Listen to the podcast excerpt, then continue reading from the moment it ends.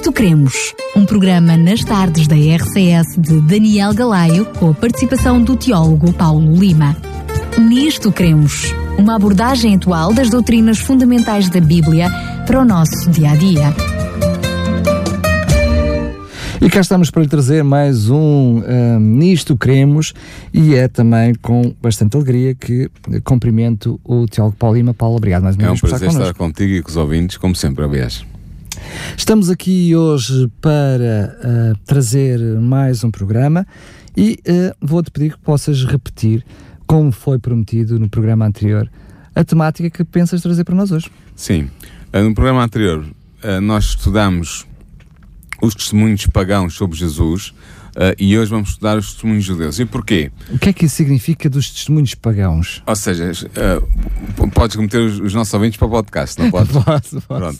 Mas os testemunhos pagãos foram quatro autores do paganismo do primeiro e segundo, se- do, do fim, eh, digamos, para sermos exatos, Quando dizes paganismo, do início do- autores não cristãos. não cristãos uh, do fim do primeiro século, princípio do segundo século, que uh, têm testemunhos sobre que pro- provam historicamente a existência de Jesus como uma personalidade real e não como um mero mito, como alguns autores uh, críticos procuram defender que é o caso, que, que não é verdade. Uh, passando a redundância, provam historicamente a existência histórica de Jesus. é? Exatamente, é isso. Provam historicamente, como testemunhos históricos, que Jesus foi uma personalidade histórica e que não é um mero mito ou uma invenção dos primeiros cristãos. Já sabem então, para saber mais sobre essa temática, basta ir ao nosso podcast em radiorcs.pt, no separador eh, programas, e depois este humilde programa que trazemos até vós eh, nisto queremos.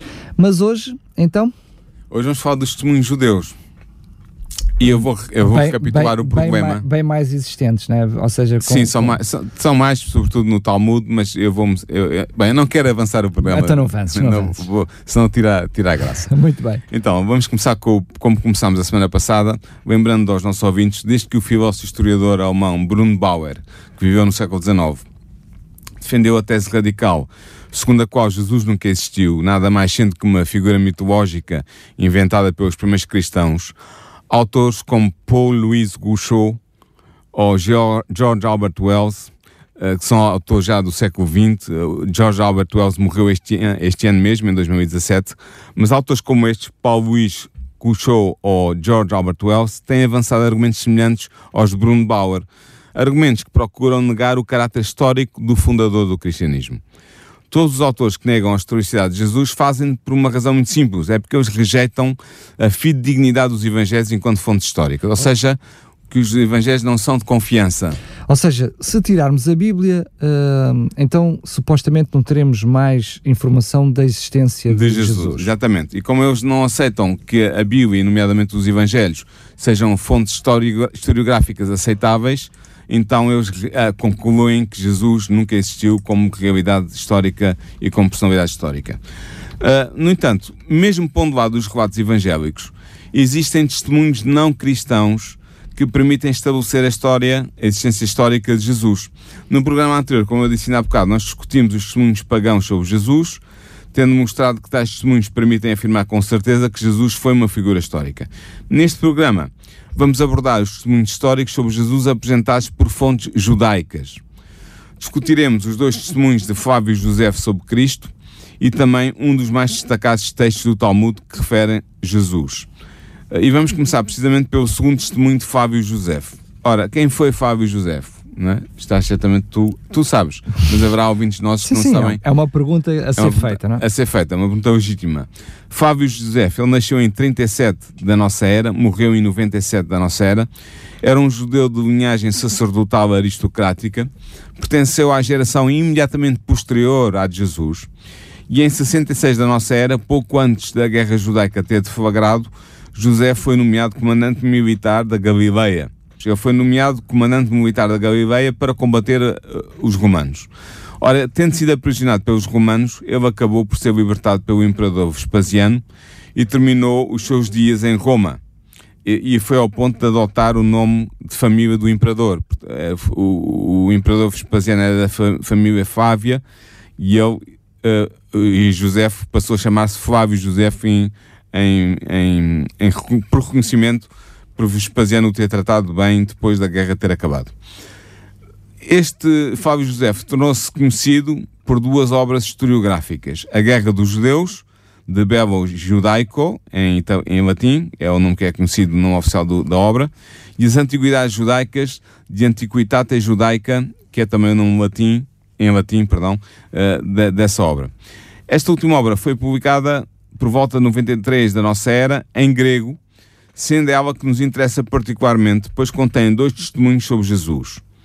Um testemunho direto, conhecido pelos eruditos como o Testimonium Fabianum, que traduzido para português é o Testemunho Fabiano, ou seja, o testemunho de Fábio José, e um outro testemunho indireto associado a uma declaração sobre a execução de Tiago Menor. E é precisamente por este segundo testemunho que começaremos a nossa discussão. Ao discorrer sobre o assassinato judicial de Tiago Menor, e Tiago Menor foi o irmão de Jesus, que foi também o primeiro líder da Igreja de Jerusalém, ao discutir sobre o assassinato judicial desse, dessa personagem histórica, Tiago Menor, José escreveu o seguinte, eu vou ler. Diz assim, possuindo um tal caráter, Ananus pensou que tinha uma oportunidade favorável, porque Festus estava morto e Albinus ainda estava a caminho.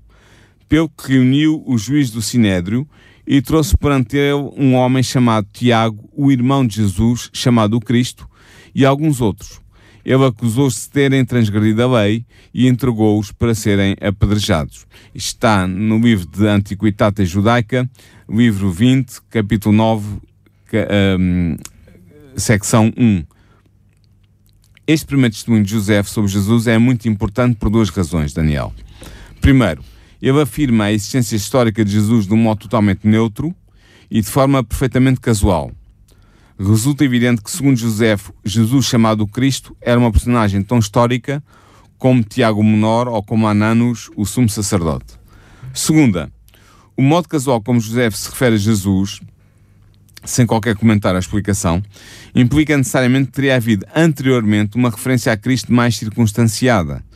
Se assim não fosse, a fórmula irmão de Jesus chamado Cristo seria perfeitamente obscura para os leitores da obra de José. E esta conclusão é importante porque ela implica que o texto chamado Testemunho Flaviano, que está em De Antiquitate Judaica, capítulo, uh, livro 18, capítulo 3, versículo, uh, versículo não, uh, secção 3, e este é o Testemunho Flaviano que antecede precisamente o texto sobre o martírio de Tiago, teria que existir na obra original de José sob alguma forma. Ou seja, haveria no De Antiquitate Judaica uma clara referência neutra ou até mesmo negativa a Jesus. A passagem sobre o martírio de Tiago fica como que incompleta, sem a existência do testemunho flaviano sobre Jesus. Mas antes de passarmos à análise do chamado testemunho flaviano, que é o grande testemunho que José deu sobre Jesus, devemos perguntar-nos ainda: será autêntico o testemunho que José dá sobre o martírio de Tiago e sobre a ligação deste com Jesus? Luís Feldman, que foi professor de Filologia Clássica na Universidade de Yeshiva e tradutor da edição Loeb das Antiguidades Judaicas, declara perentoriamente o seguinte: Poucos têm duvidado desta passagem sobre Tiago. Se ela fosse uma interpolação cristã, seria com toda a probabilidade mais elogiosa sobre Tiago. Ou seja, o que eu estou a dizer é que se este texto curto que fala de Tiago, irmão de Jesus chamado Cristo, fosse uma, um acrescente de um autor cristão posterior, seria muito mais elogiosa sobre Tiago, que era uma figura da importante igreja, do que a, a mera menção simples que foi feita nesta passagem. E realmente nós podemos avançar três argumentos que sustentam a autenticidade desta curta passagem sobre Tiago e sobre Jesus como seu irmão. Em primeiro lugar, a expressão Tiago, irmão de Jesus, chamado Cristo, não pode ter sido inserida no texto original das Antiguidades Judaicas por um interpolador cristão posterior. Porquê? Porque é demais reservada e é inócua demais. Além disso, para os primeiros cristãos, tal frase nada provava, exceto a mera existência de Jesus. Ora, ao contrário do que se passa hoje, este problema sobre a existência histórica de Jesus não era colocado por ninguém nos primeiros séculos do cristianismo. Portanto, não havia ninguém interessado em introduzir uma referência tão reservada e tão inócua no texto de José. Logo, a expressão deve ser autêntica, procedendo da pena de Flávio José. Em segundo lugar, nós sabemos que Orígenes, o célebre teólogo cristão que viveu entre, mil, entre 184 e 254 depois de Cristo, refere-se a esta passagem no seu comentário sobre Mateus, no, no livro 10, no capítulo 17, o que implica que tal passagem estava presente no texto das Antiguidades Judaicas de Josefo antes do ano 254 d.C., data final da vida de Orígenes. Em terceiro lugar, entre os cristãos a designação Christos, Cristo, era usada como se de um nome próprio se tratasse. No entanto, a frase Jesus chamado Cristo mostra que o seu autor sabia bem que Christus, Cristo, não era um nome próprio, mas um título. Logo, tal frase dificilmente procederia da pena de um interpelador cristão.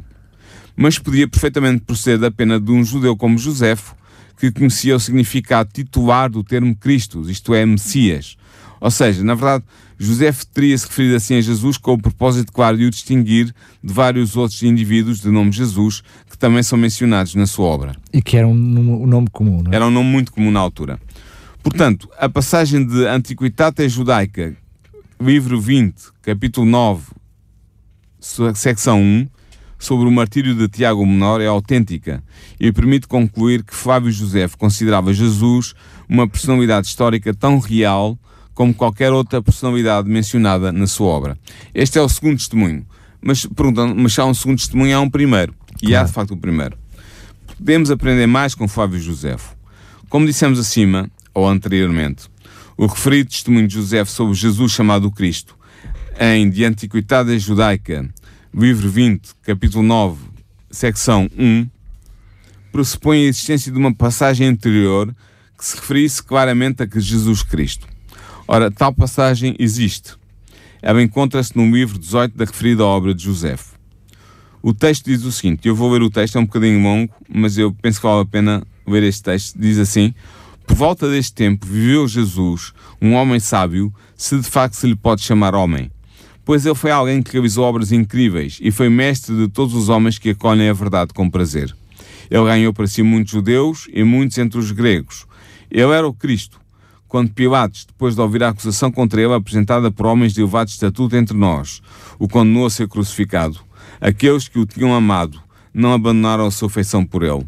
No terceiro dia, ele apareceu-lhes vivo, pois os profetas de Deus tinham profetizado estas e incontáveis outras coisas maravilhosas sobre ele. E a tribo dos cristãos, assim chamados em referência a ele, até hoje não desapareceu. Isto é o chamado testemunho flaviano, é famoso entre os eruditos que estudam uh, as questões da, do, do, da origem do cristianismo e que estudam também a relação entre judaísmo e cristianismo nos primeiros séculos. E este testemunho fabiano está no livro de Antiquitate Judaica, ou seja, as Antiguidades Judaicas, livro 18, capítulo 3, parágrafo 3. Desde o século XVI que a autenticidade deste texto tem sido posta em causa.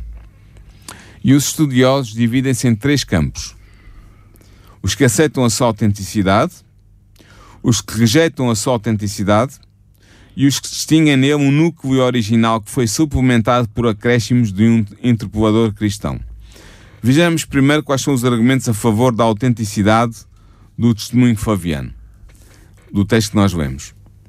Em primeiro lugar, o texto do testemunho faviano está presente em todos os 120 manuscritos gregos da obra de Antiquitate Judaica que chegaram até nós.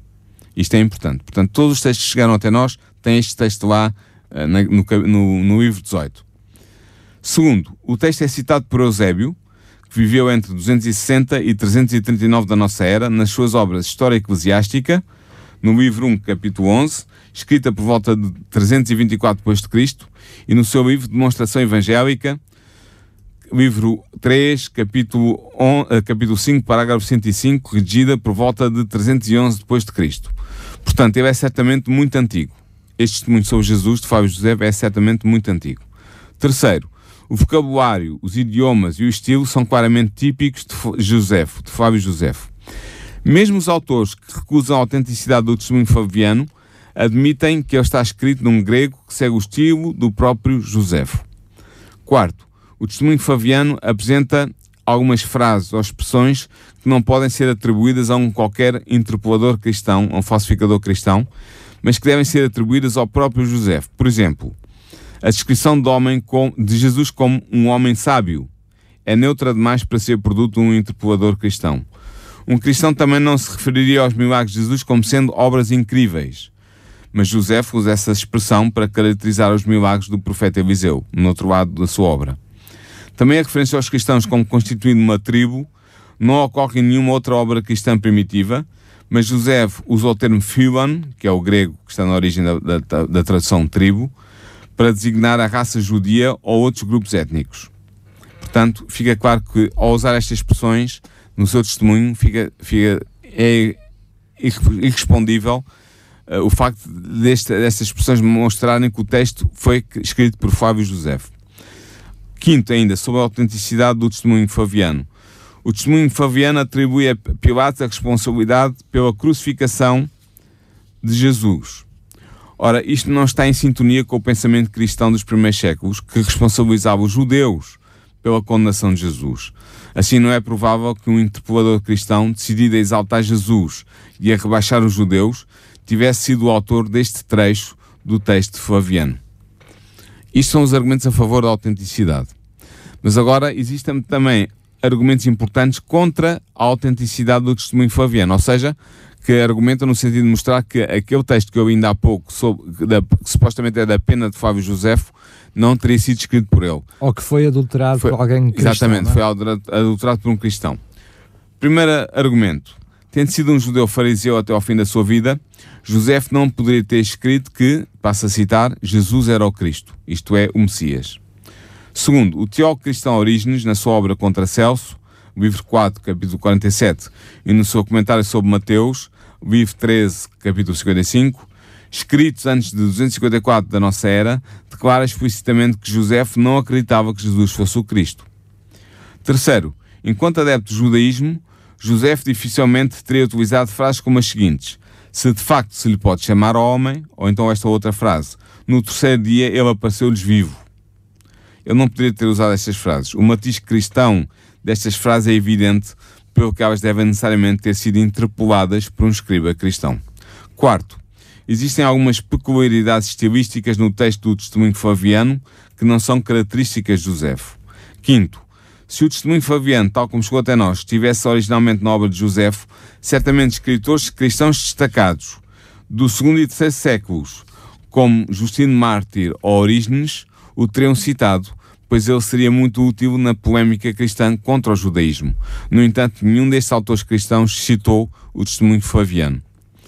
Perante estas evidências contraditórias, primeiro os argumentos a favor da autenticidade e depois os argumentos contra a autenticidade que eu acabei de citar, devemos concluir que é muito provável que o texto do testemunho Flaviano tenha, em parte, origem na pena de Josefo, mas que tenha também sofrido alterações pela mão de um interpolador cristão entre o ano 254 da nossa era e o ano 324 da nossa era.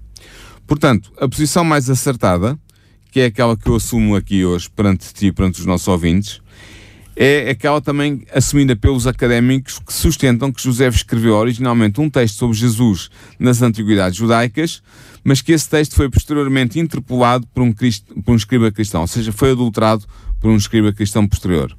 Mas a pergunta que fica é: então, é verdade ou não que existe Cristo? E qual seria o conteúdo do texto original procedente da pena de José? Se houve alguma coisa que ele escreveu do original sobre Cristo, o que é que ele. Eh, qual realmente seria esse texto? Escreveu. Sim, o que, é, que, é que ele teria escrito realmente?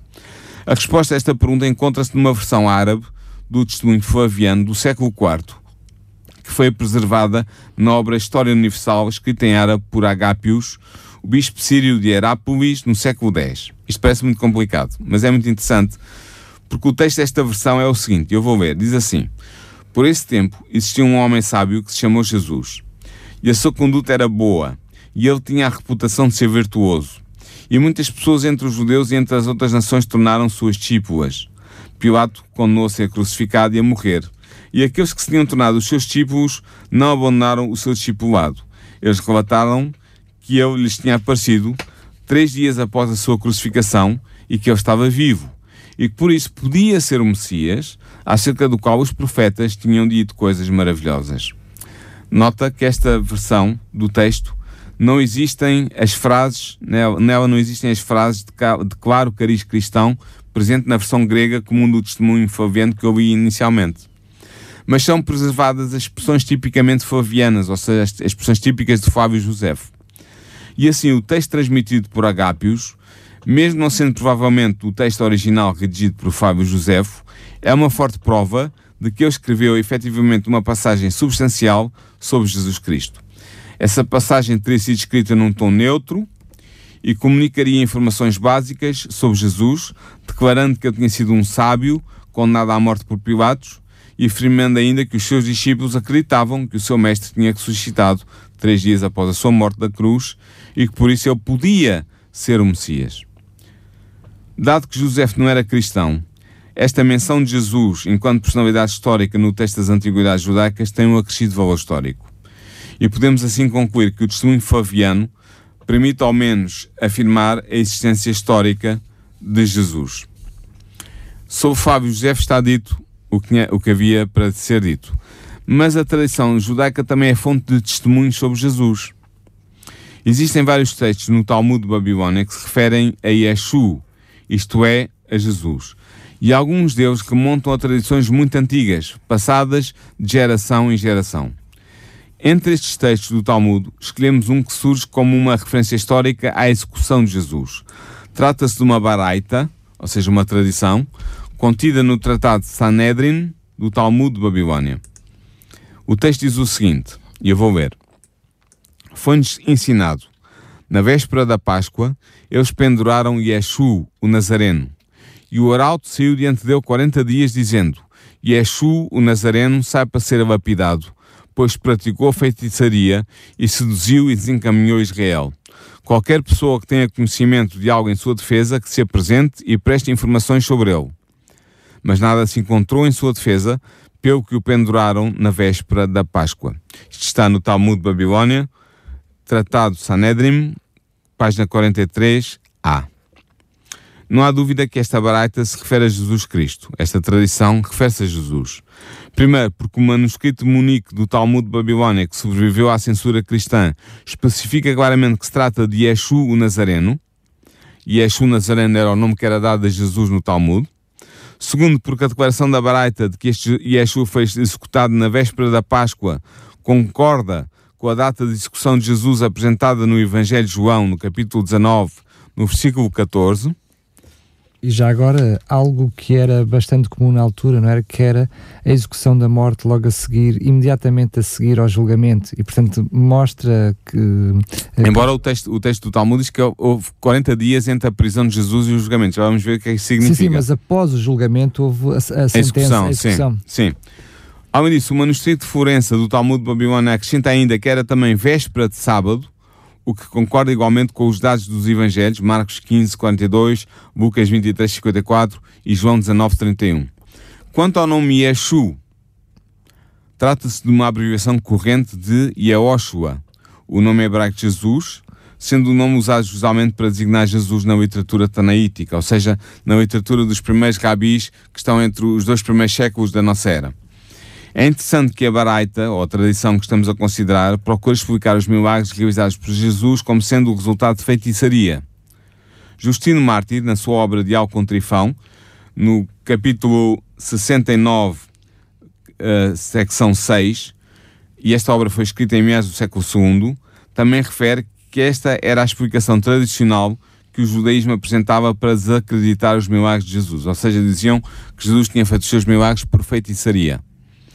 Portanto, temos aqui um testemunho histórico que, embora hostil, indica que Jesus era um poderoso taumaturgo, ou seja, taumaturgo é uma palavra cara da teologia para dizer que era um fazedor de milagres. E eles reconhecem isso, só que eles atribuem essa capacidade de Jesus à feitiçaria, não ao poder do Espírito Santo. É também notar que o texto do Talmud de Babilônia, em Sanedrim 43a, atribui a responsabilidade da condenação de Jesus às autoridades judaicas, sendo que ele nem sequer menciona a intervenção do governador romano nessa condenação e na subsequente execução. Nota que a menção ao arauto que apela durante 40 dias para que se apresentem testemunhas em favor de Jesus surge como uma justificação apologética que procura responder à acusação por parte dos cristãos do que o julgamento de Jesus foi feito à pressa e sem considerar as testemunhas abonatórias. Por exemplo, Mateus 26, 65 diz isso, Mateus 27, 23 diz o mesmo, Marcos 15, 1 o mesmo diz, Lucas 22, 71 apresenta também este argumento. E assim, o processo judicial de Jesus é apresentado pela tradição judaica do Talmud de Babilônia como tendo sido juridicamente impecável. Ou seja, eles querem dizer o seguinte: os cristãos dizem que Jesus foi julgado à pressa, uh, quase contra a lei, mas nós dizemos que ele teve 40 dias para se defender ou para o defenderem e nada foi apresentado em sua defesa. Portanto, o julgamento foi perfeito e foi impecável. Essa a tese que a, a tradição do Talmud que nós estamos a analisar quer defender. E depois, por isso mesmo, na véspera da Páscoa foi suspenso, é o que Sim. diz o texto, ou seja, que ele foi, foi preso e foi capturado para ser, para ser condenado. Exatamente. Por último, é interessante que o arauto proclama que Yeshua irá ser lapidado, ou seja, apedrejado, morto por apedrejamento, mas a passagem acaba por declarar que ele foi pendurado. Ele teria assim sofrido a pena capital indicada em Deuteronômio 21, versículos 22 e 23. Note que o autor da Baraita, da tradição, reconstrói o que se teria passado do ponto de vista do cumprimento da lei judaica. De facto, a Mishnah, que é uma obra que foi escrita até por volta do século, fim do século II da nossa era, estabelece o seguinte: no seu tratado Sanedrin, capítulo 6, secção 4. Todos os que foram lapidados devem ser pendurados. Assim diz o Rabi Eliezer. Mas os sábios dizem: ninguém é pendurado, exceto o blasfemo e o idólatra. Ora, isto é o que diz a, Mishnah. Dado que Jesus foi visto pela tradição judaica, patente na Baraita, na tradição que estamos a considerar, como alguém que procurou desencaminhar Israel, levando a uma adoração idólatra, a pena de morte que lhe devia ter sido aplicada, do ponto de vista judeu, seria a da lapidação seguida da exposição do cadáver pendurado no madeiro. Ou seja, ele seria apedrejado e depois seria pendurado no madeiro em, exposição vergonhosa por causa do crime que tinha cometido. Podemos também ver na hesitação da Baraita de Sanedrin 43a sobre o modo de execução de Jesus a indicação de uma recordação histórica que apontava para o facto de Jesus ter sido efetivamente pendurado numa cruz. De facto, a tradição cristã também se refere à crucificação de Jesus como tido sendo o momento em que ele foi pendurado. É a palavra que é utilizada em Lucas 23, versículo 39. Paulo, o apóstolo Paulo, chega mesmo a considerar que Jesus, ao ser pendurado na cruz, sofreu a aplicação da penalidade estabelecida em Deuteronômio 21, versículos 22 e 23. E Paulo diz isto em Gálatas 3, versículo 13.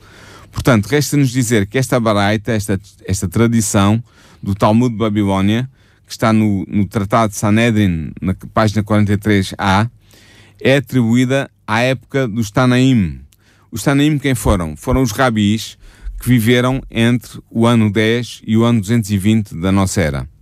E porquê que ela é atribuída aos Tanaim, a estes rabis desta época? Porque ela começa com a forma característica foi-nos ensinado. Tânia, no original.